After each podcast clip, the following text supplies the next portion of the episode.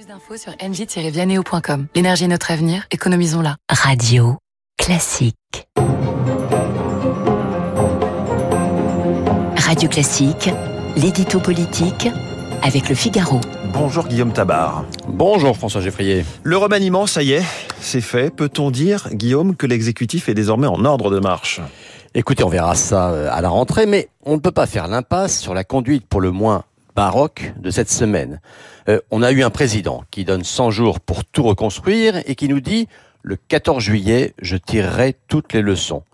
Le 14 juillet arrive et l'Élysée prévient, oui, le président va parler, mais la semaine prochaine. Bon, vous me direz qu'on n'était pas à quelques jours près, mais la semaine s'achève et on vient d'apprendre que finalement Macron ne parlerait qu'en début de Conseil des ministres pas dans le cadre d'un grand allocution à la télévision.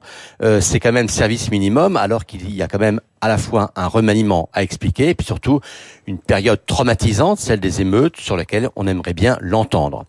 Puis ensuite, il y a eu la question Borne. Partira, partira pas. Bon, elle reste, très bien, mais pas d'annonce officielle et pas un mot du président sur elle. Et puis enfin, ce remaniement, il prend plus de temps que prévu, ça c'est la règle.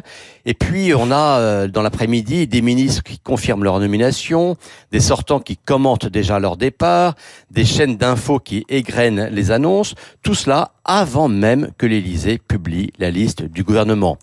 Bon, on peut dire que tout cela ce sont des détails de communication, mais euh, la clarté, la précision, le respect des, des échéances tout cela aurait quand même aidé à la compréhension d'un remaniement euh, qui déjà ne passionne guère les Français. Alors venons-en au contenu du remaniement. L'éducation et la santé changent de titulaire. Quelle est la raison de ce changement? Alors Emmanuel Macron ne le dira évidemment pas comme ça, mais ce qu'il faut comprendre, c'est je me suis trompé, j'ai fait une erreur de casting. Car Papendiaï et François Braun, c'est lui qu'ils avaient trouvé et il en était très fier à l'école et à l'hôpital, il y a urgence à réformer et pas à coup de poste ou d'argent public, hein, mais avec des vraies réformes de structure. D'ailleurs, c'était les deux chantiers annoncés par le candidat Macron dans sa campagne.